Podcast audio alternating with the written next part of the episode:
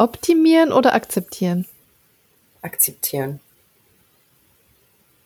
Ähm, ja, ich glaube, äh, dass das schon irgendwie ein Schlüssel ist, äh, Dinge erstmal zu akzeptieren, bevor sich was verändert. Und da geht es ja dann auch immer so um so einen Prozess und Dinge zu erstmal zu erkennen und dann zu verstehen und dann was draus zu machen. Mhm. Und optimieren, weiß ich nicht. Ähm, es erscheint mir oft weit weg äh, von, von der menschlichen Natur und als ob man eben sowas drüber bügelt. Mhm. Oder dass es wie so eine vielleicht ähm, Abkürzung ist, aber es gar nicht darum geht, die Dinge dahinter oder die dem zugrunde liegen, irgendwie zu verstehen. Mhm. Also auch nicht nachhaltig. Ja, genau. Und ich glaube, das funktioniert eben nicht nachhaltig, ja.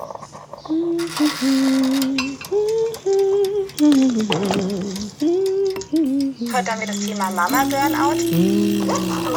Lasst euch überraschen, es wird wieder ein ganz kreativer Flow. Möchtest du ein ganzes Stück? Ja. Mmh, Mutterkuchen. Das schmeckt ja lecker, danke. Chaos, Kunst und Muttermund. Der Podcast für Kreativität und Mutterschaft. Hallo und herzlich willkommen zu einer neuen Interviewfolge von Chaos, Kunst und Muttermund. Ich freue mich sehr, dass ihr eingeschaltet habt. Und für alle, die neu dabei sind, möchte ich mich noch mal kurz vorstellen. Ich bin Ilute, ich bin Liedermacherin und Illustratorin und ich liebe den kreativen Flow. Und mit diesem Podcast möchte ich Verbindung schaffen, sichtbar machen, inspirieren und ermutigen. Ich möchte Kreativität und kreative Prozesse erforschen und dabei unauffällig, gemeinsam und vor allem kreativ den Muttermythos über Bord werfen. Und meine heutige Interviewpartnerin kennt ihr vielleicht schon aus der Folge 26. Da habe ich mit ihr über das Thema Trauer gesprochen. Heute zu Gast ist Corinna Meyer. Tischlergesellin, Diplomrestauratorin und Erinnerungskünstlerin. Corinna lebt mit Partner und zwei Kindern in Dresden. Und auch in dieser Folge sprechen wir über Corinnas neuestes Projekt Unicum. Diesmal aber vielleicht ein bisschen mehr mit Fokus auf den kreativen Teil dieses Projekts. Und ja, herzlich willkommen, liebe Corinna. Hallo, liebe Ute, danke ja, für die Einladung. Ja, ich freue mich total, dass wir nochmal gemeinsam abtauchen können in die Tiefe. Und ähm, ja, ich habe mir noch mal deine Seite angeschaut vor unserem Gespräch, Erinnerung bewahren. Ähm, und ich mhm. bin da sofort ähm, über ein Wort gestolpert, und zwar Erinnerungskunst. Das Wort kannte ich irgendwie noch nicht. Und ich finde, das, das, hat mich sofort irgendwie berührt und ähm, ganz viel so, ja, Gedanken und Bilder ausgelöst. Und ich dachte, vielleicht hast du Lust, direkt mal zu erzählen, was dieser Begriff für dich bedeutet. Also, ähm, das ist tatsächlich jetzt nicht meine Wortschöpfung. Ähm, also im Trauerkontext ist das schon, sage ich mal, wie so eine Sparte. Also ähm, es gibt ja inzwischen auch Netzwerke und Plattformen, wo man diverse Informationen bekommen kann oder zu bestimmten so Schwerpunkten oder Informationen, die man sucht. Und das ist dann schon so eine Art, sage ich mal, Schlagwort. Wenn es jetzt auch um, also da gibt es ja diverse Angebote, auch Erinnerungsschmuck, das mhm. fällt ja auch drunter. Und ähm, ja, so viel gibt es da aber mhm. eigentlich noch nicht. Und da habe ich, als ich darauf gestoßen bin, auch gar nicht so viel drüber nachgedacht und habe gedacht, ja, das mache ich ja auch oder das möchte ich machen und anbieten. Und deshalb ähm, habe ich mir das mit auf die Fahne mhm. geschrieben. Aber das ist natürlich ein guter Einstieg, dass man sich äh, dann fragt. Und es ist ja die Verbindung und es beschreibt ja auch genau das, was ich eben auch anbiete. Auf der einen Seite eben ähm, geht's, es ist der Schwerpunkt eben auf Erinnerung äh, und darauf Erinnerung zu bewahren. Daher ja auch mein äh, Firmenname. Und ähm, ja, der andere ist halt Kunst. Also und in meinem Fall, also das sieht ja ganz unterschiedlich aus. Also im Bereich der Schmuckstücke, da geht's ja dann äh, da eben einerseits um ähm, spezielle Formen. Es sind ja dann auch letztlich Schmuckkünstler, die das dann herstellen. Aber da werden eben häufig zum Beispiel eben Fingerabdrücke oder auch Pfotenabdrücke, auch von Haustieren verwendet oder Haare eingebunden von Verstorbenen oder Asche oder eben auch Muttermilch.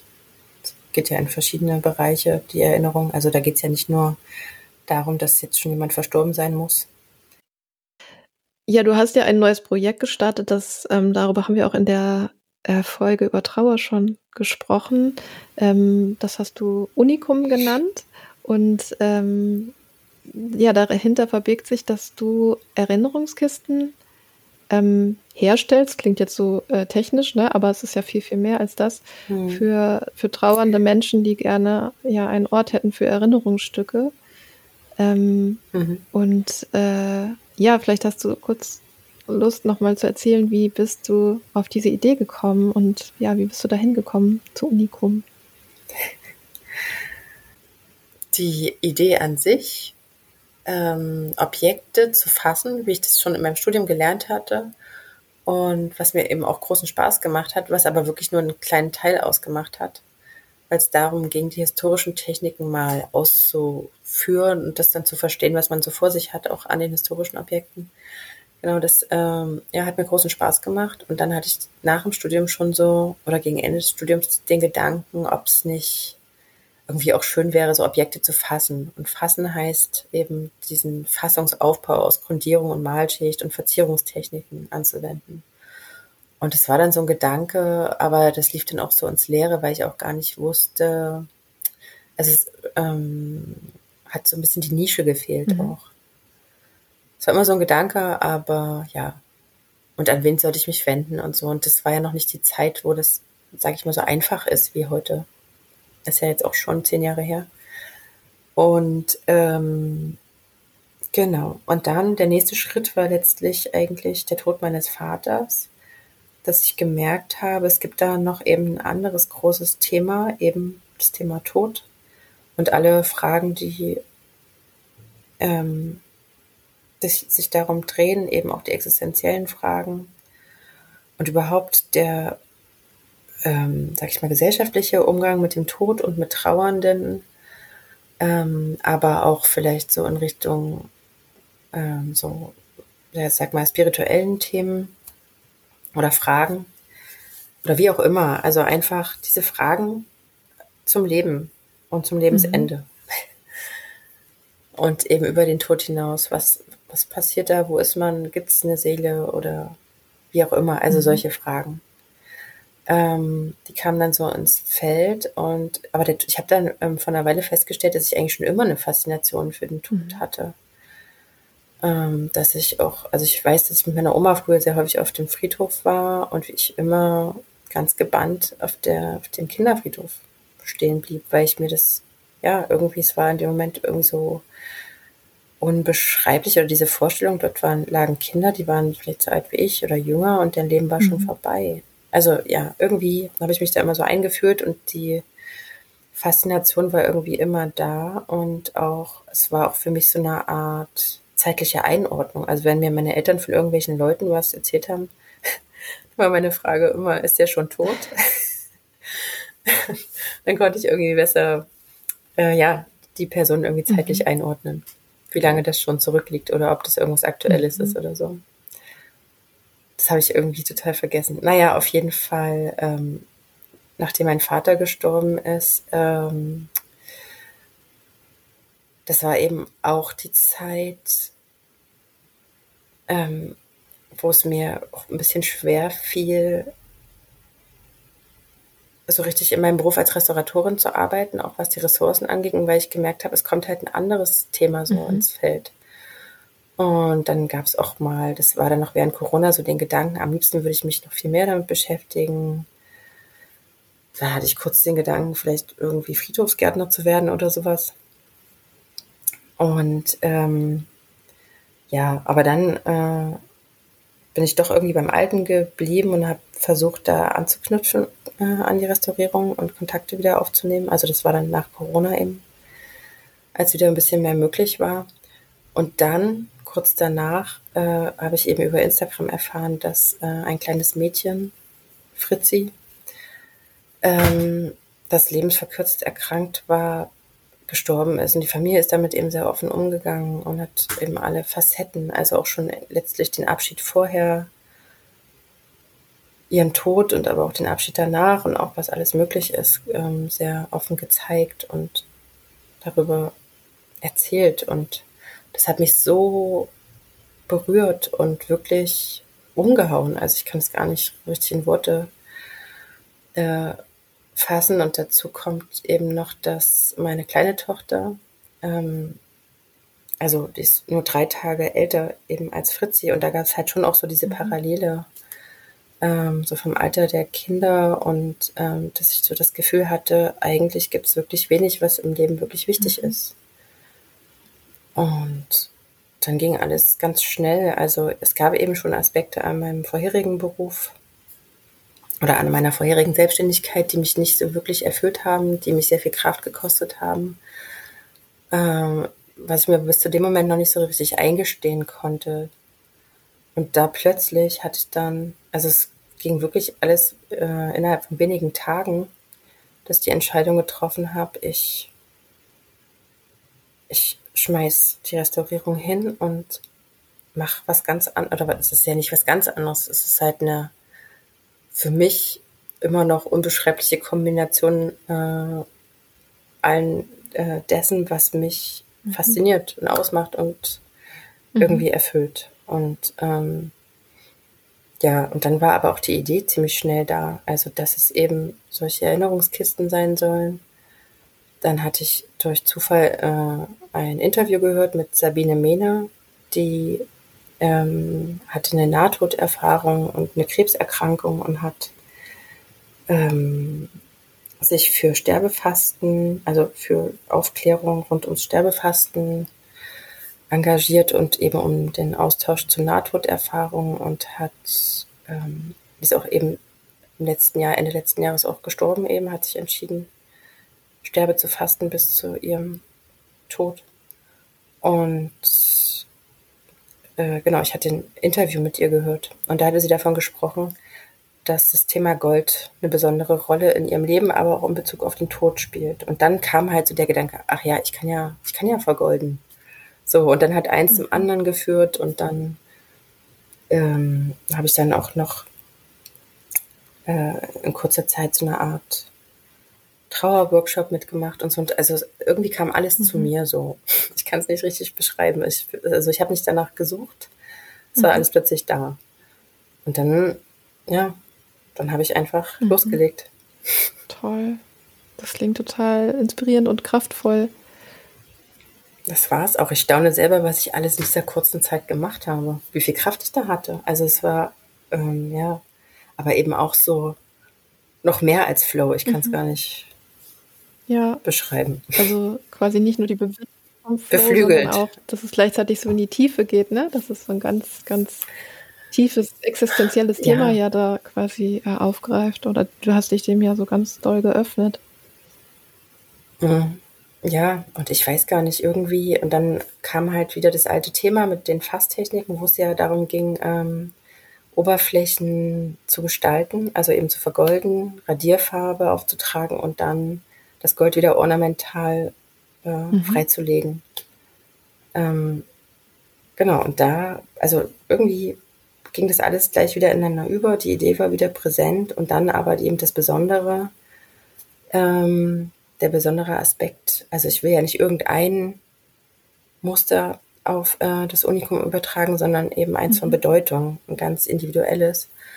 Und deshalb ähm, geht es mir eben darum, mit den Zugehörigen ähm, im Gespräch die Essenz der Verbindung zum Verstorbenen oder eben die Essenz, ja, also auch zum Leben des Verstorbenen, was in seinem Leben eine besondere Rolle gespielt hat oder eben in dem, im gemeinsamen Leben eine besondere Rolle gespielt hat, da das zu versinnbildlichen, Symbole dafür mhm. zu finden und, ähm, und das dann zu nehmen, also das sind dann ungefähr so vier, fünf Motive, und daraus einen Musterentwurf anzufertigen. Also den fertige ich an.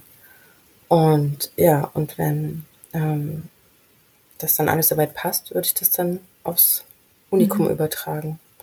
Und aber auch da äh, spielen eben, also kann alles eine Bedeutung haben. Also schon allein die Radierfarbe, der Mhm. Farbton, der ausgewählt wird. Und den Prototypen habe ich eben für meinen Vater und mich ähm, entworfen und umgesetzt. Und da findet man eben die Motive drauf, die ich für unsere Verbindung gefunden habe. Man kann dann eben aber auch zum Beispiel, also ich habe so ein Fable für Pflanzen. Ähm, da kann man eben auch gucken, welche äh, Bedeutung diese Mhm. Pflanzen haben. Oder über den Namen ähm, kann man eben recherchieren und in die Tiefe gehen, ob es da vielleicht irgendwie auch so Inspirationen gibt. Also es muss nichts ähm, so, also man kann da wirklich Mhm. tief abtauchen. Und ähm, blau, ich habe mich eben für eine blaue Radierfarbe entschieden, weil mein Vater eben nur Jeans getragen hat. Und das muss jetzt ja nicht der Jeans-Farbton sein, sondern eben nur der Farbton Mhm. blau. Ja. Und ich habe dann, ähm, und eben noch ein anderer Aspekt ist, man kann dann auch, das wurde auch ähm, zum Beispiel häufig von den Steinmetzen gemacht früher oder auch in anderen Kunsthandwerkern. Dort hat man auch in ihre Werke so kleine, ich sag mal, Gimmicks einge oder kleine Botschaften. Oder auch manchmal sind so Anzüglichkeiten gewesen, ähm, die man nur aus der Nähe Mhm. gesehen hat. Und ich habe eben auch auf das Unikum für meinen Vater und mich ähm, die Initialien äh, der Familienhunde mit aufgenommen. Solche Dinge. Also man kann das sehr ähm, symbolhaft und emotional aufladen, Mhm. das Ganze. Wow. Und es, ähm, also ein wichtiger Teil, also der- der eine Aspekt ist eben, dass man wirklich am Ende ein absolutes Unikat hat, was einen dann auch sein Leben lang begleiten soll. Das andere ist natürlich der Verwendungszweck. Also es kann äh, einerseits eben für kleinere Erinnerungsstücke ähm, oder eben auch, also für diverse äh, Erinnerungsstücke unterschiedlichster Größe eine Aufbewahrungsmöglichkeit sein. Aber was ich eben auch spannend finde, was jetzt auch wieder zunimmt, ist, dass Totenmasken angefertigt werden oder ähm, Hand- und Fußabdrücke von Verstorbenen. Und das ist ja nochmal ein ganz besonderer Schatz, den man vielleicht auch adäquat aufbewahren möchte. Oder eben das, ähm, ähm, also eben einerseits als Aufbewahrungsmöglichkeit oder auch als Präsentationssockel, wenn man sich die Totenmaske zu Hause hinstellen Mhm. möchte. Aber eben auch als Schutz. Mhm. Ich kann mir auch vorstellen, dass dieser Entstehungsprozess auch nochmal total hilfreich und heilsam sein kann für den Trauerprozess an sich, ne? dass man sich nochmal von einer ganz Ja, besonderen genau. Ebene mit den Menschen beschäftigt und ähm, ja auch was erschafft, was man berühren kann, ne? dass man quasi auch so eine neue äh, Kontaktebene sozusagen auch äh, erschafft. So stelle ich mir das vor. Hm. Ja, also das ist auch ein wichtiger Aspekt. Also ich sehe darin auch eine Möglichkeit der aktiven Mhm. Trauerarbeit, da wirklich nochmal ganz tief so in die Erinnerungen reinzuspüren. Oder eben, also es ist jetzt also nicht nur beschränkt auf den Traueraspekt, also es kann genauso ein besonderes Geburtsgeschenk sein oder ähm, äh, ja, ein Hochzeitsgeschenk oder eben ein Geschenk einer besonderes Geschenk der ähm, Hochzeitsgemeinde oder aber eben auch der Trauergemeinde. Und genauso ähm, wäre es im palliativen Bereich möglich, dass man auch gemeinsam noch das Mhm. Ornament oder die Motive findet und noch vielleicht gemeinsam mit Erinnerungsstücken, symbolhaften Erinnerungsstücken Mhm. füllt. Ja. Ja, ich kann mir auch vorstellen, dass das auch eine Hilfe ist oder ein Objekt sein kann für Rituale, ne? dass man seine eigenen Rituale Mhm. findet, weil ich finde, Rituale, die helfen einem ja total auch in so Übergangszeiten und in Zeiten von Erschütterung oder von Veränderung. Ähm, und solche Objekte finde ich da immer total hilfreich für Rituale. Ja, auf jeden Fall. Und ähm, ich meine, es kommt vielleicht auch immer ein bisschen auf die Phase der Trauer an. Also gerade in den ersten Jahren ist es ja so, dass die Trauer allgegenwärtig ist. So, und dass man eigentlich davon durchdrungen ist. Ähm, und ähm, aber trotzdem so eine, also eine Kiste mit einem Deckel kann ja auch eine Möglichkeit sein, ähm, vielleicht auch wenn mehr Zeit vergangen ist, sich dem wieder bewusst mhm. zuzuwenden, indem man diese Kiste öffnet und die Dinge rausnimmt. Also es ist natürlich auch total individuell, aber ich kann mir auch vorstellen, oder ich merke es auch an mir, dass jetzt auch nicht äh, jeder Moment für mich da jetzt geeignet ist oder der richtige ist, mhm. da so mhm. tief reinzugehen. Mhm. Und die, unsere gemeinsamen Dinge oder die Postkarten, die vielen Postkarten, die mir mein Vater geschrieben hat, ähm, mhm. zur Hand zu nehmen. Das sind dann schon auch besondere mhm. Momente für mich. Und da kann es manchmal, ist es ja auch wie so eine psychologische, mh, hm, nicht Grenze, aber so ein, vielleicht auch so ein psychologischer Akt, eine Kiste aufzumachen, aber auch wieder zuzumachen. Mhm. Ja. Oh, das finde ich einen total spannenden Aspekt und ja. Und ähm, um nochmal zum Thema Kreativität zu kommen, ähm, ja. wie würdest du sagen, hat deine Kreativität oder hat oder immer noch hilft dir deine Kreativität beim Trauerprozess, deine eigene ganz, ganz spezielle Kreativität sozusagen? Mm, naja, also ähm, in meinem eigenen Trauerprozess würde ich jetzt sagen, das klingt jetzt vielleicht blöd, aber also der Trauerprozess ist ja nicht abgeschlossen, es ist ja trotzdem präsent, aber trotzdem habe ich jetzt für uns äh, also für meinen Vater und mich erstmal die Motive gefunden, die unsere Beziehung für mich ausgemacht haben oder die das beschreiben. Und insofern ist das, also es ist nicht abgeschlossen, aber ich habe diese Symbole gefunden und das ist jetzt mhm. erstmal okay. Und das kann ich jetzt so stehen lassen. Also es kommt natürlich insofern vielleicht noch mal was dazu, dass ähm, eben jetzt der Hund gestorben ist, den meine Eltern sich noch kurz vor dem Tod meines Vaters ähm, zugelegt hatten oder den sie aus dem Tierheim geholt haben. Und da überlege ich schon auch, wie ich dem jetzt nochmal irgendwie Ausdruck mhm. verleihen kann. Ähm, aber das, das weiß ich noch nicht. Aber es ist jetzt für mich auf jeden Fall nochmal ein anderer Zugang, den ich ja vorher auch selber noch mhm. gar nicht mhm. so hatte. Ja, diesem Ausdruck verleihen, was du gerade meintest, das finde ich auch, also das, das habe ich bei mir selber auch so erlebt, dass das total hilfreich ist für den Trauerprozess, ähm, dass ja in irgendeiner Form ausdrücken zu können, so dass es irgendwie sichtbar oder greifbar wird. Ne? Also ich, da kam bei mir eine spontane Erinnerung. Ähm, also mein Vater, der ist kurz vor Ostern gestorben und als dann Ostern war, da war ich so unfassbar traurig, weil so, ja, so Feiern sind ja sowieso immer Spez Feiertage, so spezielle Tage und das war bei uns halt immer ein besonderer Tag so. Und dann ist der Verlust ja einfach nochmal viel spürbarer, sowieso noch spürbarer irgendwie. Ähm, oh.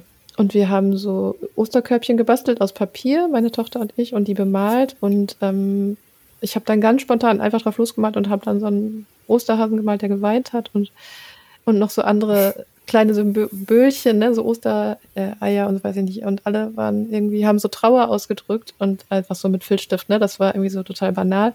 Aber für mich war das in dem Moment so heilsam, weil ich dem so Ausdruck verleihen konnte und auch so eine, ja, irgendwie so eine Wichtigkeit geben konnte, die das, die meine Trauer so in meinen Alltag und in meine, ja, in mein Leben so integriert hat irgendwie, ne? Ähm, und ja. so stelle ich mir das auch irgendwie vor, wenn man diese Erinnerungskiste hat, oder wie du sagst, du hast diese Symbole erschaffen, die stehen für die Verbindung zwischen deinem Vater und dir, dass du das, dass das einem so hilft, das so zu integrieren in, in das Leben und auch ins Begreifen irgendwie, ne? Ja. Ja, das einerseits und auch äh, gleichzeitig, wenn ich, nachdem ich eben diese Symbole gefunden hatte, ähm, und in meinem Fall sind es eben viele Pflanzen, also zum Beispiel Vergiss mein nicht oder ähm, Lavendel und Akelei und Brombeeren, ähm, dass auch wenn ich sie jetzt sehe, dass ich auch gleich mhm. immer, also sofort an meinen Vater denke und immer diese ja. Verbindung habe. Es hatte ich schon vorher, aber da hat noch, ähm, die, also weil sonst wäre ich ja nicht mhm. drauf gekommen. So. Aber jetzt habe ich es noch mal so eben tatsächlich verbildlicht. Und jetzt ist es mhm. noch mal präsenter. Also jetzt ist das, also es ist der Platz mhm. fix irgendwie mhm. sozusagen. Ja, und das bringt dich auch so ähm, in den Moment, ne, und in die Lebendigkeit so im hm. Alltag. Wow, oh, das ja. ist total schön. Also da gibt es natürlich viele Möglichkeiten, auch ähm, seine Trauer zum Ausdruck zu bringen. Also eben Schreiben ist ja auch eine Mhm. Möglichkeit oder ähm, eben wie du Musik zu machen. Ähm, oder eben äh, zu zeichnen, das, das muss ja nicht immer so eine, wie soll ich sagen, in meinem Fall ist es natürlich jetzt äh, schon durch den Herstellungsprozess, also ich meine, die Herstellung übernehme ja ich, für den Zugehörigen ist halt der Part, in diese Erinnerungen reinzugehen, mit mir zu teilen und dann ähm, einen entsprechenden Entwurf zu finden. Ähm, und es gibt natürlich auch viele Möglichkeiten, selber da aktiv zu werden. Das Mhm. hat jeder anders. Man muss seinen Weg finden oder man versucht oder probiert oder geht verschiedene Wege. Und ähm, das, was man braucht, verändert sich ja, glaube ich, auch über die Zeit. Und also es gibt ja genauso die Möglichkeit, eben eine Urne selber zu gestalten oder den Sarg. Aber das ist natürlich, also ich finde, dieses Zeitfenster bis zur Beerdigung ist ja nochmal ein ganz anderes als das, was danach kommt. Und ähm, wenn du eben den Sarg selber gestaltet hast oder die Urne, das ist ja dann aus dem Blickfeld raus und du hast nichts für dich behalten. So. Das ist dann nochmal anders. Und ich bitte halt dann die Möglichkeit, diese Stücke oder auch die Symbole der Erinnerung, also das ist ja nicht nur, die Symbolik, Symbolik bezieht sich ja nicht nur auf die Gestaltung der Kiste, häufig sind ja Erinnerungsstücke auch, auch symbolhaft für äh, gemeinsame Erlebnisse. So. Ähm, und jetzt habe ich wieder den Faden verloren. Achso, na, das meine Möglichkeit dann eben was, was ist, was einen dann auch lange begleitet, eben nicht wie die Urne oder den Sarg, die man selber gestaltet hat, was man aus der Hand gibt, sondern dass man dann für den langen Weg danach halt Möglichkeiten hat, seiner Ja. Trauer Ausdruck zu verleihen.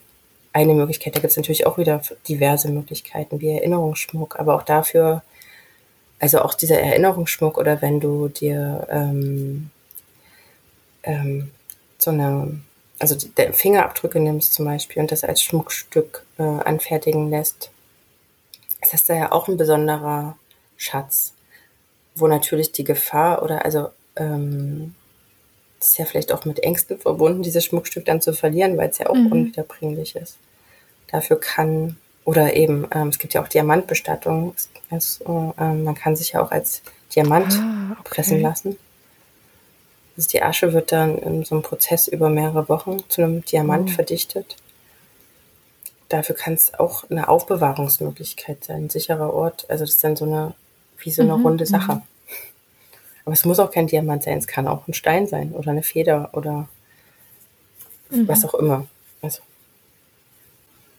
Irgendwie ist das auch tröstlich, so zu erfahren oder auch jetzt alleine beim Zuhören, ähm, zu erfahren, wie viel Gestaltungsmöglichkeiten es gibt, so ähm, in, ja, in diesem Trauerprozess, ne? Weil erstmal ist es ja sowas, ja, wird einem das, äh, das, ja, die Endlichkeit so extrem bewusst, die man ja oft verdrängt im Alltag, ne? Und ähm, aber dann zu gestalten, das finde ich irgendwie, das bringt einen wieder in die Lebendigkeit, so finde ich. hm, auf jeden Fall. Und bei mir war es aber damals so, ich wusste eigentlich überhaupt nichts über Trauer. Und ich habe auch damals eigentlich gar nichts gestaltet. Ich war halt so ähm, übermannt oder überfraut oder wie auch immer. Und ähm, war so ohnmächtig und gleichzeitig doch auch mit Erwartungen aus meinem Umfeld so konfrontiert oder vielleicht auch mit meinen eigenen über die Dinge, die ich so bisher darüber gehört habe oder wie ich dachte, wie man damit umgeht. Und all das habe ich nicht gemacht, das habe ich eigentlich erst jetzt gemacht. Also für mich war das jetzt persönlich auch nochmal ein wichtiger Schritt und eine wichtige, ja, ein wichtiger Prozess. Also das war schon sehr emotional und deshalb dachte ich, eben gerade wenn auch noch mal äh, mehr Zeit vergangen ist, ist ja für das meistens ist es ja so, dass es für das Umfeld ähm, eben wieder normal ist und das ist es ja für einen selber nicht, dass man auch noch mal so bewusst was für sich tun kann. Ähm, ja, letzten Endes gibt's ja äh, endlos viele Möglichkeiten. Aber man muss erst mal, ich glaube, das ist die Schwierigkeit in der Trauer, dass man dann ja so wie vielleicht parallelisiert ist, dass man auch gar nicht weiß, was man machen kann. Und da ist dann natürlich äh, hilfreich zu wissen, dass es auch Angebote gibt und ähm, dass da unglaublich viel ja, inzwischen gibt. dass man da auch an die Hand genommen wird, ne? es gibt vielleicht noch nicht so viel Ästhetisches, Aber ähm, ja, ich meine, wenn man die Kraft hat oder das in dem Moment da ist, braucht man auch gar keinen anderen oder nichts anderes, sondern kann auch total sein eigenes Ding machen und selber Rituale äh, für sich finden. Aber ich kann mir schon vorstellen, oder auch aus meiner eigenen Erfahrung, da war ich absolut nicht kreativ in dem Mhm. Moment. Oder wusste auch gar nicht, was mir helfen Mhm. kann. Ähm, und ja, und in meinem Fall geht es darum, ganz individuell Motive aus dem Leben des Verstorbenen zu finden, die Essenz der Verbindung. Ähm, und daraus dann ein, Orna- also daraus gestalte ich dann ein Ornament, was ich dann auf meine ähm, Erinnerungsboxen Unikum äh, übertrage und das dann gestalte. Mhm. Genau. Das ist bei mir der künstlerische Teil. Mhm. Handwerklich und künstlerisch. Ja. Ja, da kommen ja ganz viele Ebenen so zusammen, ne? Ähm, wie, äh, ja, wie sehr ist da die Restauratorin in dir ähm, ähm, am Werke? Äh, Ähm, naja, also das ist auf jeden Fall, also genauso wie die Tischlerausbildung, wobei ich ja die äh, Korpusse anfertigen lasse von einem, ähm, von einem ähm, Holzbildhauer hier aus äh, Dresden, der auch so individuellen Innenausbau macht und ähm, lustigerweise auch auf der gleichen Straße wohnt wie ich. Und äh, genau, an den habe ich mich gewandt und er baut mir eben den ähm, Holzkorpus und insofern äh, floss dann nur mein, meine Tischlerausbildung ein, also was so ein bisschen das Know-how angeht und zu wissen, worauf es ankommt.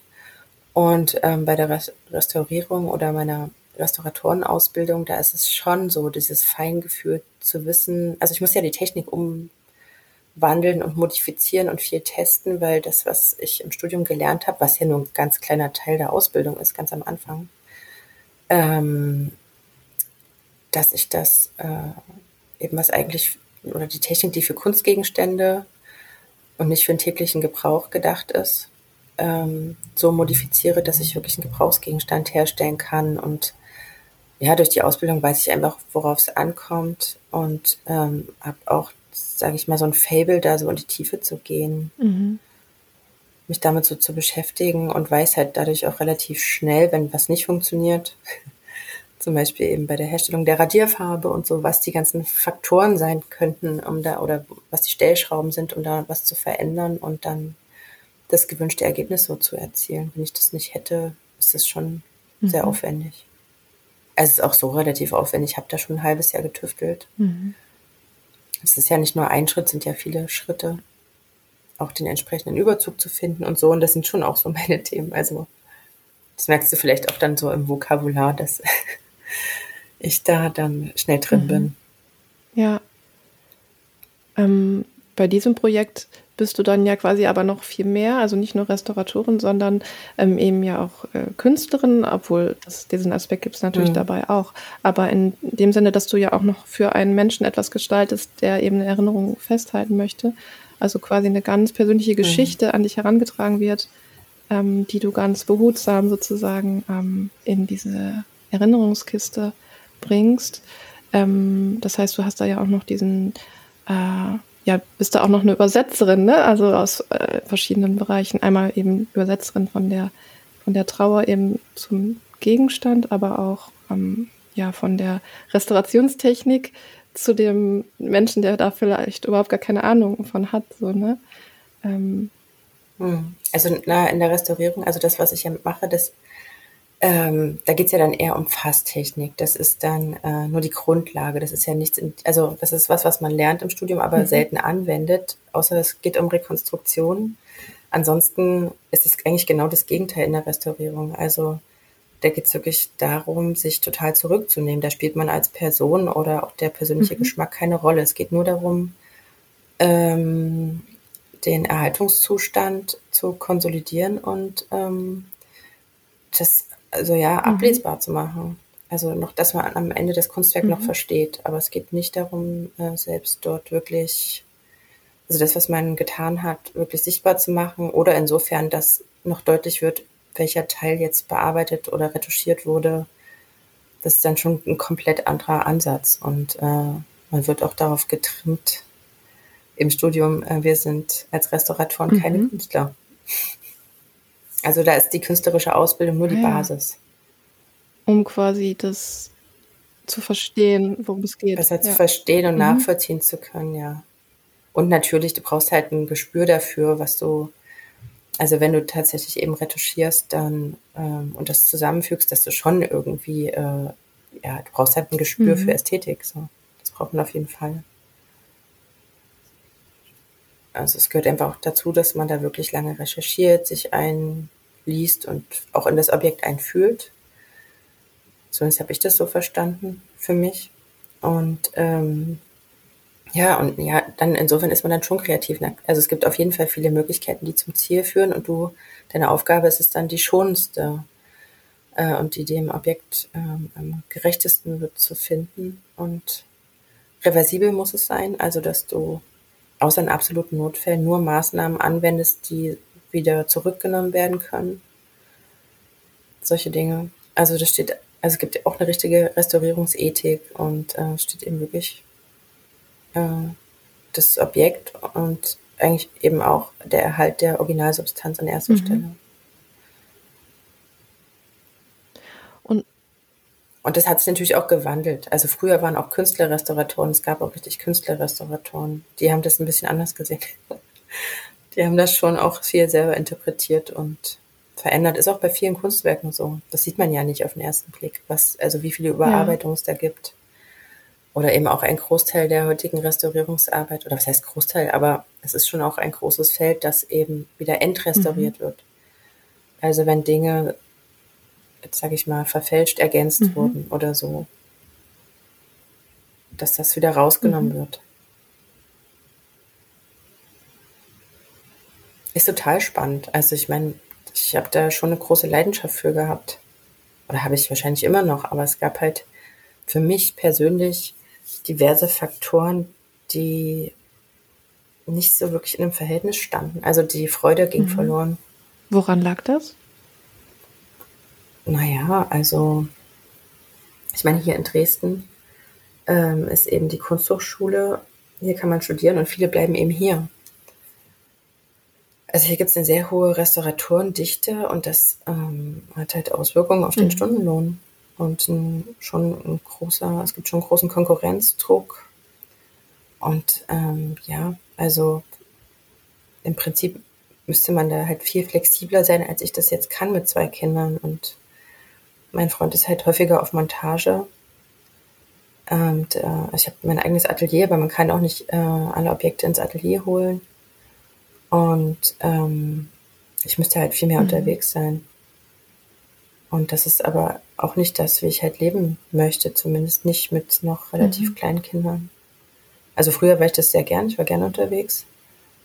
Aber ja, und in der Konstellation, in der wir jetzt leben, funktioniert es halt ja auch nicht, dass man sich dann bloß noch so die Klinke in die Hand gibt und dann eigentlich nur noch abwechselnd zu Hause ist. Mhm.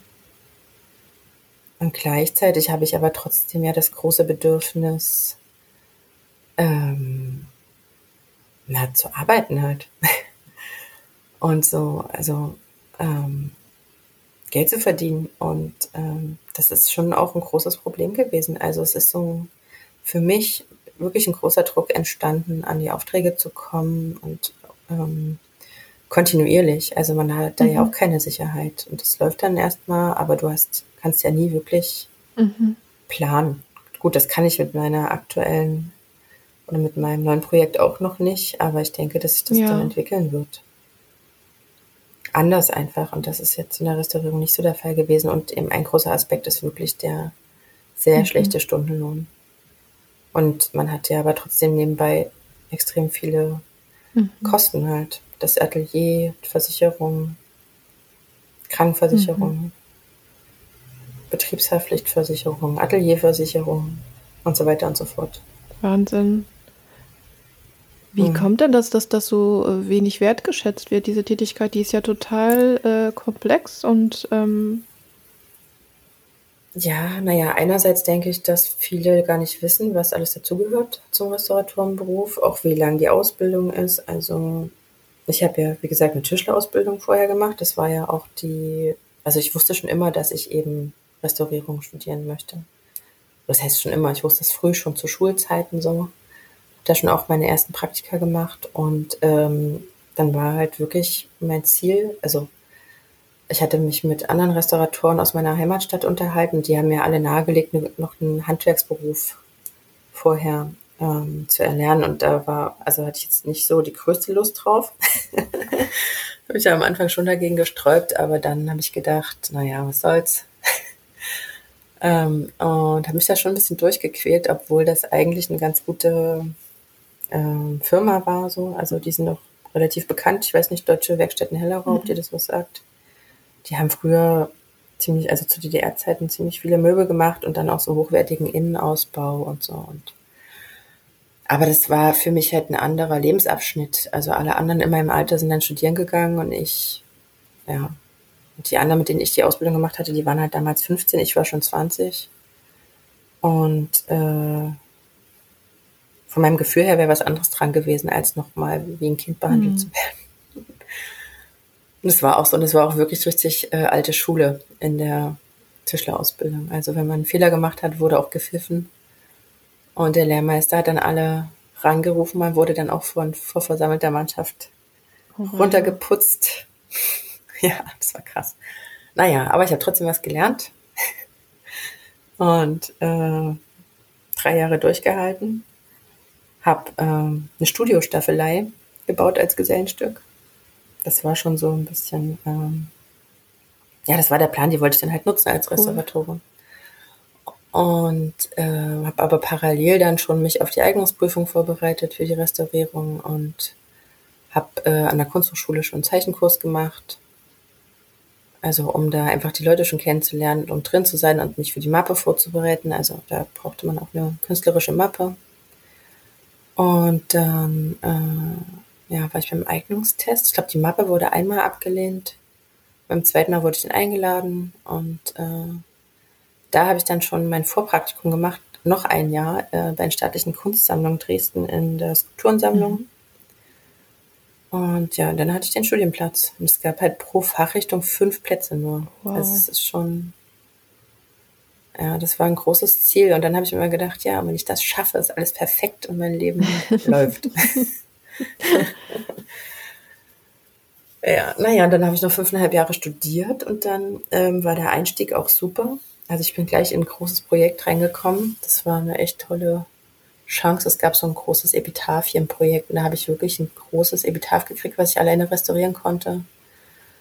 Und war aber auch ähm, hier in Dresden im Landesamt für Denkmalpflege in äh, dem Atelier mit anderen Kollegen zusammen. Das war einfach sehr, erst hat halt gut, hat Spaß gemacht. Und ich habe gedacht, ja, jetzt habe ich einen Fuß in der Tür. Und dann bin ich aber schon schwanger geworden während des Projekts. Und dann sah es halt mhm. anders aus. ja, und ähm, genau, ja, und dann kommen wir halt dazu, oder kommt dazu, dass man halt merkt, als Mutter dann läuft es ja doch nicht so, wie man vorher dachte. Das Kind ist einfach da und mhm. es geht einfach so weiter. Schon allein ähm, ja, dieses, äh, die Vorstellung, dass das Kind nach einem Jahr irgendwo hingeht oder so, das hat sich für mich halt so falsch angefühlt dann. Und aber damals hatte ich einfach, also bei meinem ersten Kind, totales Glück. Da hatte ich tatsächlich noch ähm, ähm, am Ende der Schwangerschaft noch einen anderen Auftrag so eingerührt mit einer Kollegin und konnte dann, als sie noch ganz klein war, immer mal ein paar Stunden mhm. was machen so. Und das war eigentlich super. Und mein Freund hat sie dann vorbeigebracht zum Stillen. Das waren immer nur wenige Stunden in der Woche, aber es war halt fürs Gefühl gut. Und dann war es noch, lief es eigentlich ganz okay, bis dann mein Vater gestorben ist. Mhm. Und dann äh, gab es dann nochmal so einen ziemlich großen Einbruch. Also, dass ich, also ich hatte kontinuierlich Arbeit, aber ich habe, also ich war so unglaublich langsam. Und dann hatte ich aber eben auch noch einen Auftrag, da habe ich einer Kollegin geholfen und zwar so schlecht kalkuliert, dass ich da auf vier hm. Euro kam. Ja. Stundenlohn. Also in dem Jahr habe ich dann so auf Hartz-IV-Niveau gearbeitet und dann ähm, hatte ich ja noch eine Fehlgeburt und da bin ich gerade in mein Atelier gezogen dann und da hatte ich dann aber wieder einen ganz guten Kontakt und auch nochmal kontinuierlich Arbeit. Aber dann kam eben meine zweite Tochter. Und während der Schwangerschaft sind noch zwei große Aufträge weggebrochen. Und ähm, das war natürlich sehr belastend. Und dann kam mhm. Corona am Ende des ersten Jahres meiner, mit meiner zweiten Tochter.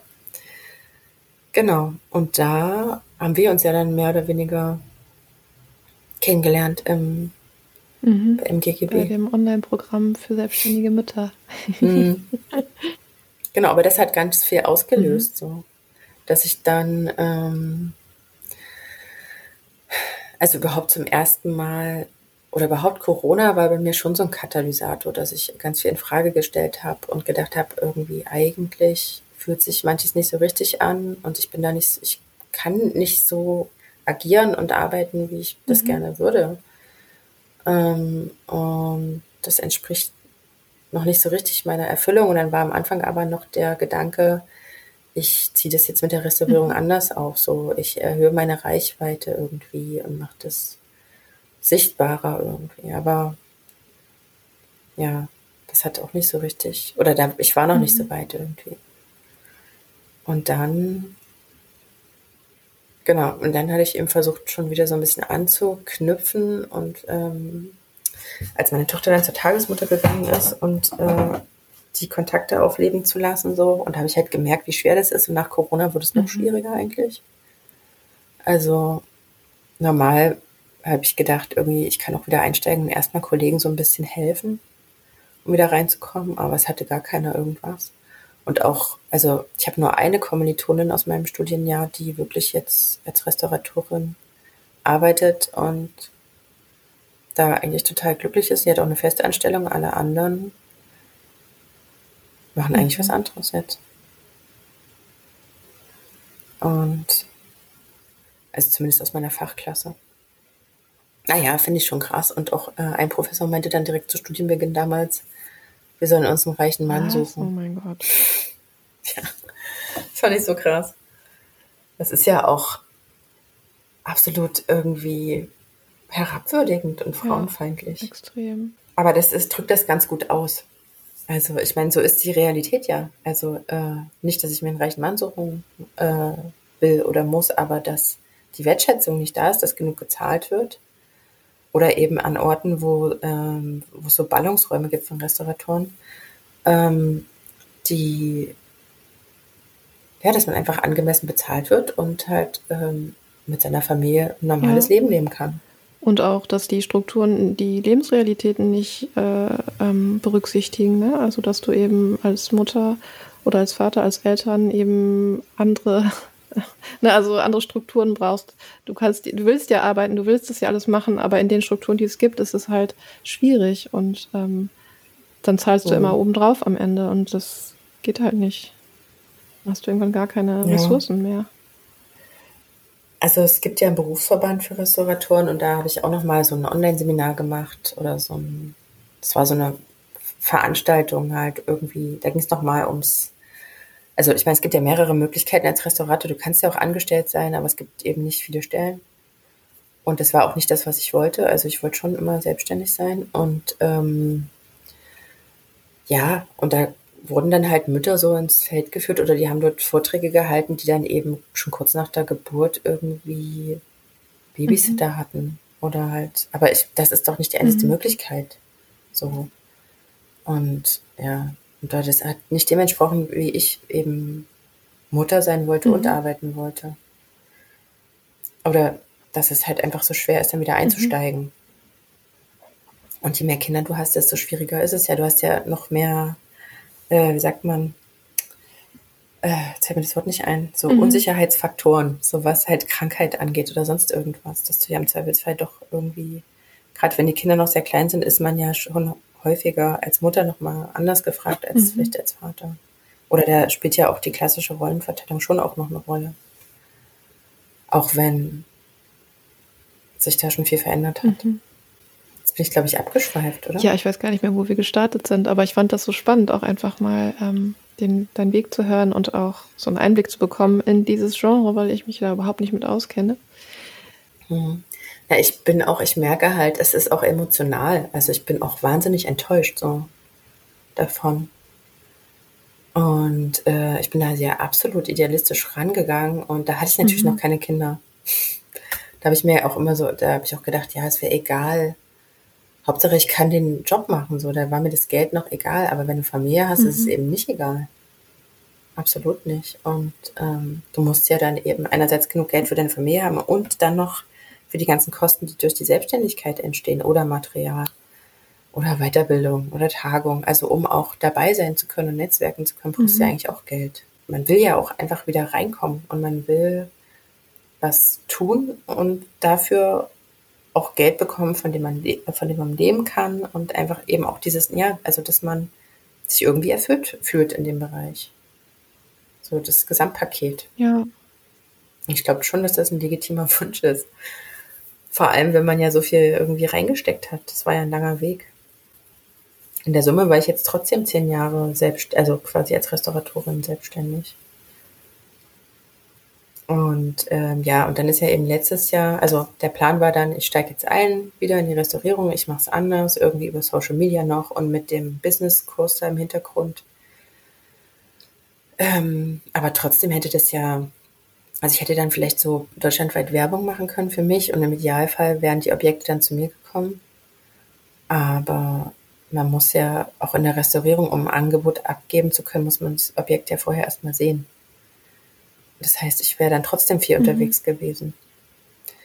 Und jetzt das Projekt oder das, was worauf ich gestoßen bin oder was mich gefunden hat, also ja, das war, trifft es ja eben eher die Idee, ähm, das vereint halt die Dinge, die ich liebe, die mich interessieren, die mich ausmachen. Ähm, und ermöglicht mir aber, wenn es dann läuft, äh, halt so zu leben, wie ich es mir eigentlich auch vorstelle. Mhm. Also im Atelier zu arbeiten und, ähm, und trotzdem deutschlandweit agieren zu können, ohne dass ich mhm. unterwegs sein muss. Und es gibt mir halt die Möglichkeit, da ähm, wie soll ich sagen, also dadurch kann ich halt selbstwirksam sein. Und ich kann auch meinen Stundenlohn festlegen. Mhm.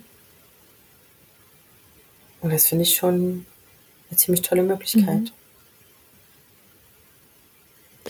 Und da kommt ja jetzt auch noch die Ebene hinzu, also du hast gesagt, ähm, in deiner Ausbildung habt ihr gelernt, ihr seid keine Künstler, Künstlerinnen, KünstlerInnen. Mhm. Ähm, und jetzt ist da ja quasi diese Schaffensebene noch da drin, dass du ganz viel ähm, erschaffst sozusagen.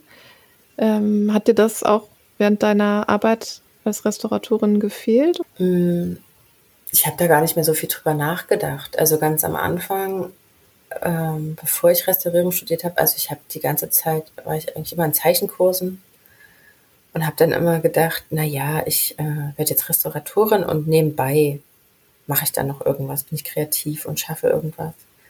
Aber das war überhaupt nicht machbar. Also das Studium war so einnehmend und in den letzten Jahren war da gar kein Raum mehr, irgendwas zu machen oder nebenbei mhm. noch was zu machen. Und ja, also das hat gar keine Rolle mehr gespielt. Ähm, ja, also es hat mir auf jeden Fall gefehlt. Und gleichzeitig merke ich, dass sich da auch viel verändert. Also ich weiß gar nicht genau, wie ich das erklären soll. Ich habe mir auch immer großen Druck gemacht, wenn ich gezeichnet oder gemalt habe und ich war nicht frei. Und ich glaube, dass durch diese, also einerseits durch überhaupt meine persönliche Entwicklung und ähm, durch diese Möglichkeit jetzt, die ich mir selber geschaffen habe, äh, dass ich da zu einem ganz anderen Selbstbewusstsein finden kann und vieles nicht mehr so in Frage stelle. So, und auch wieder Lust habe. Also es war ja, also natürlich ist das, was ich jetzt mache, auch zweckgebunden, aber es ähm, in erster Linie muss ich einfach dahinter stehen können und natürlich muss es dann auch den Kunden ansprechen. Aber vorher hatte ich halt häufiger eher so die Perspektive, das bezieht sich ja nicht nur auf das künstlerische Schaffen, sondern überhaupt auf mich und meinen Blick auf mich selber, mhm. so dieses Gefühl, bin ich gut genug. Und als Mensch und auch in künstlerischer Hinsicht und auch irgendwie in der Ausbildung, das war ja so verrückt, äh, also in der Tischlerausbildung noch, es war eben wirklich so, du wurdest danach bewertet, wie gut du jetzt im Tischlerhandwerk warst. Wenn du ein guter Tischler warst, warst du ein guter Mensch und wenn du äh, irgendwie Fehler gemacht hast, dann warst du der Idiot. genau, und das äh, fand ich schon krass irgendwie ähm, und habe das nie verstanden, dass man so sehr über die Arbeit definiert wird. Und gleichzeitig habe ich es mir aber auch irgendwie angenommen und in der Restaurierung ist es auch nicht anders. Also in meiner Wahrnehmung äh, nicht so wirklich anders gewesen. Mhm. Und du hast gesagt, also zum einen hatte deine eigene Kreativität, also jetzt die künstlerische Kreativität, nicht so viel Raum während deiner Tätigkeit. Genau, und ähm, jetzt mit deinem neuen Projekt, was du sozusagen komplett selbst ähm, erschaffen hast, ähm, dir jetzt quasi mhm. die Strukturen und alles selbst erschaffst, ähm, da ist ja jetzt wieder ganz viel Raum für Kreativität. Und du hast vorhin schon angedeutet, du hast jetzt ein neues Selbstbewusstsein ähm, gewonnen. Ähm, wie ist denn das, wie fühlt sich das denn an, wenn man auf einmal ganz viel Raum hat für, für künstlerisches Schaffen? naja, also ähm, erstmal ist es gar nicht so leicht, das zu managen. Und ähm, es ist ja tatsächlich jetzt also ich habe hypothetisch viel Raum, aber dadurch, dass ich das alles alleine mache, eben auch die Akquise und die ist jetzt halt, die hat jetzt quasi auch Priorität aktuell, ähm, ist da eben auch nicht so viel Raum und es setzt halt auch für mich voraus, diese, naja, irgendwie Muße zu haben. Und ähm, das ist leider nicht immer gegeben. Und dann kommen ja auch irgendwie schon auch, also das ist jetzt, wäre jetzt ein Trugschluss zu, zu denken oder so zu tun, dass ich da jetzt, also ich meine, ich habe ja gerade mhm. erst angefangen. Ich gehe jetzt raus mit meiner Idee und habe vorher eben den Prototypen geschaffen, um was zeigen zu können. Und jetzt muss ich es in die Welt tragen, oder was heißt muss, ich darf, uns an ja, Interessenten finden. Und ähm, weil solange ich eben keine Aufträge habe, kann ich ja davon mhm. auch nicht leben. Und, ähm, das ist das große Ziel. Und da habe ich eben ja auch jetzt vor kurzem gemerkt, dass ich mich zu sehr äh, auf diese administrativen Dinge so konzentriert habe. Und mir das jetzt nicht die größte Freude macht. ähm, aber es gehört eben dazu und das macht mir schon auch Spaß, mich auszutauschen und zu netzwerken. Das macht mir auch großen Spaß und gleichzeitig aber die Kreativität schon wieder hinten mhm. runtergefallen ist. Und ähm, ja, da, da muss ich meinen Weg jetzt gerade erstmal noch mhm. irgendwie finden, dass ich mir da regelmäßig Zeitfenster irgendwie einräume und mich da so langsam rantaste. Mhm. Und es ist ja, es ist, hm, wie soll ich sagen, also in dem Bereich oder das, was ich mache, es hat ja schon eine Art Begrenzung. Also, ähm, weil der Zweck ja der ist, dass, dass die Motive oder das ähm, Ornament, was ich dann gestalte, also das grenzt ja das Thema schon so ein. Äh, und dass das Ziel ist, dass das auf das Unikum kommt, also die Erinnerungskiste. Ähm, und dadurch ist es, und ich durch meinen Beruf eben als Restauratorin und auch durch meine persönlichen Präferenzen ähm, schon auch ein Fable so für historische Ornamentik habe. Und da bin ich ja schon wieder so ein bisschen limitierter. Und das ist jetzt aber für den Anfang auch erstmal okay. Also ich wachse auch selber jetzt daran und äh, mit meiner Kre Kreativität und ähm, meinem Output. also ja, ich denke, das geht alles so Schritt für Schritt, aber ich habe ähm, noch vor einer Weile, hätte ich mir das, glaube ich, selber gar nicht zugetraut. Und jetzt denke ich doch, ich ähm, habe da irgendwie großen Spaß dran und ich habe Spaß dran, Neues zu lernen, mir zu erschließen. Und ich denke, ich, also ich wachse einerseits damit und ich möchte mich entwickeln und ähm, es macht mir mhm. einfach Spaß. Also alles in kleinen Schritten, Schritt für Schritt. Und ich schaffe das und am Ende kommt was Gutes mhm. bei raus. Also dafür kenne ich mich halt gut genug, dass ich da auch den Anspruch habe. So. Mhm. Also so eine Mischung aus Erfahrung und ganz tiefes Vertrauen und Neugier auf Neues. ja, so würde ich es beschreiben, ja. Also ich greife das ja auch nicht völlig aus der Luft. So, also ich habe, ähm, also was jetzt die Ornamentik angeht, da habe ich eben auch durch Zufall ähm, so einen Online-Kurs gefunden, wo man eben die Grundprinzipien der historischen Ornamentik mhm. lernt. Und aufgrund dessen ähm, seine eigenen Ornamente entwerfen kann. Und damit fühle ich mich eigentlich ganz gut auch so geführt. Und das inspiriert mhm. ja auch. Und das ist schon so, also ich bin jetzt kein absolut oder kein freier Künstler, sondern es ist schon sehr zielgerichtet auf mhm. Ornamentik mhm. oder auf Oberflächengestaltung, sagen mhm. wir so. Und das ist jetzt der Rahmen, der für mich jetzt aktuell der interessanteste ist. Das kann sich aber auch nochmal verändern. Und auch wenn ich ja eben dann Schritt für Schritt mit der ganzen Sache an sich weiter wachse, kann sich, können sich auch wieder ganz andere Dinge ergeben oder mir äh, ins, in mein Feld kommen und dann äh, gucke ich mir das vielleicht nochmal an. Mhm. Leider läuft die Zeit davon. Es ist so schwer, einen Abschluss ja. zu finden, weil das so ein, ja, so ein tiefes Thema ist, berührendes Thema ist. Aber ähm, ich habe immer so eine Abschlussfrage. also, wenn du Lust hast, kannst du die auch beantworten. Ja. Und zwar allen Menschen, die jetzt gerade zuhören, die sich wieder mehr oder überhaupt Kreativität in ihrem Leben wünschen, die dafür aber gerade keinen Raum finden können oder in irgendeiner Form damit hadern, was würdest du denen gerne mit auf den Weg geben? Wenn ich sage, einfach machen, klingt das irgendwie vielleicht zu einfach. Ähm, naja, ganz klein anfangen und völlig, also versuchen, also ich weiß ja selber, wie unglaublich schwer das ist, sich von allem frei zu machen. Einfach, also, weil es um die Sache an sich geht und nicht um das Ergebnis. Also in gewisser Weise vielleicht auch ein Selbstzweck, damit es einem besser geht mhm. oder gut geht. Ich denke auch, also ähm, ich komme wirklich nur in den Flow, wenn ich ja, mich irgendwie frei mache, irgendwie ins Vertrauen gehe also gerade wenn das jetzt im beruflichen Kontext jetzt ist. Ähm, und ja, irgendwie so in der Freude bin und so beschwingt bin.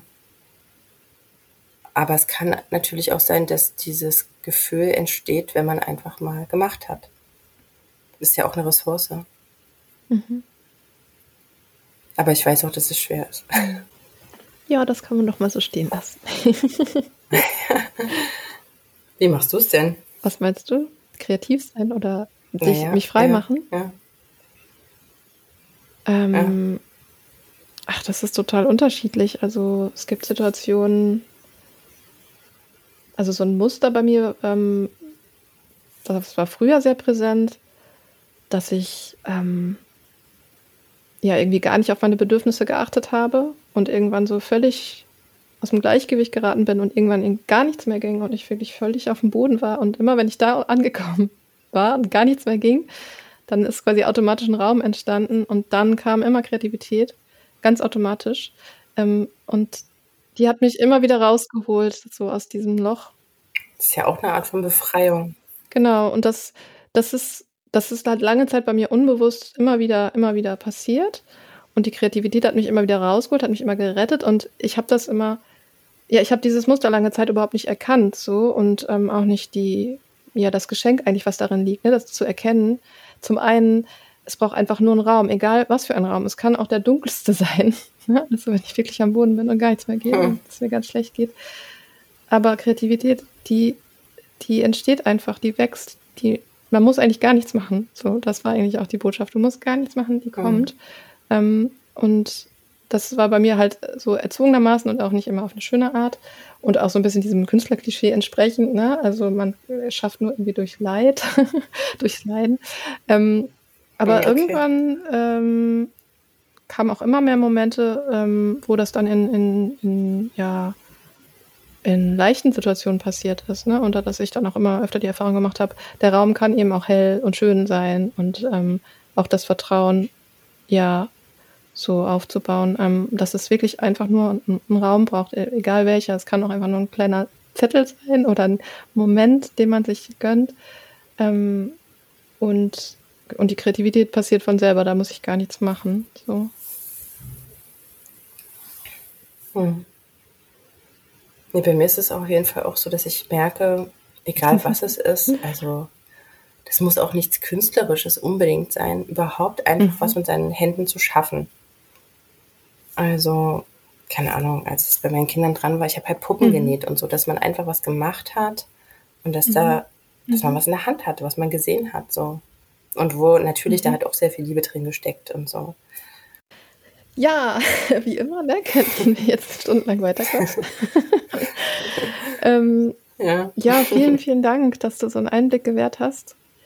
Ähm, Sehr gerne, das ja, hat mir auch großen in, Spaß gemacht. In deine ganzen Prozesse und ähm, Wahnsinn, das ist alles so komplex und spannend und ich bin total gespannt, wie das, ja, dein neues Projekt weitergeht und ähm, werde natürlich das auch verlinken in den Show Notes und auch die alte Folge, also die vorherige Folge, für alle, die die noch nicht gehört haben. ähm, und ja, ich wünsche dir total viel weiterhin Neugier und Kraft und Mut für deinen ganz einzigartigen Weg und hoffe, wir bleiben in Kontakt. Auf jeden Fall. Ich danke dir auch. das war's für heute mit Chaos, Kunst und Muttermund. Der Podcast für Kreative. ich freue mich, wenn ihr das nächste Mal wieder dabei seid. Mama.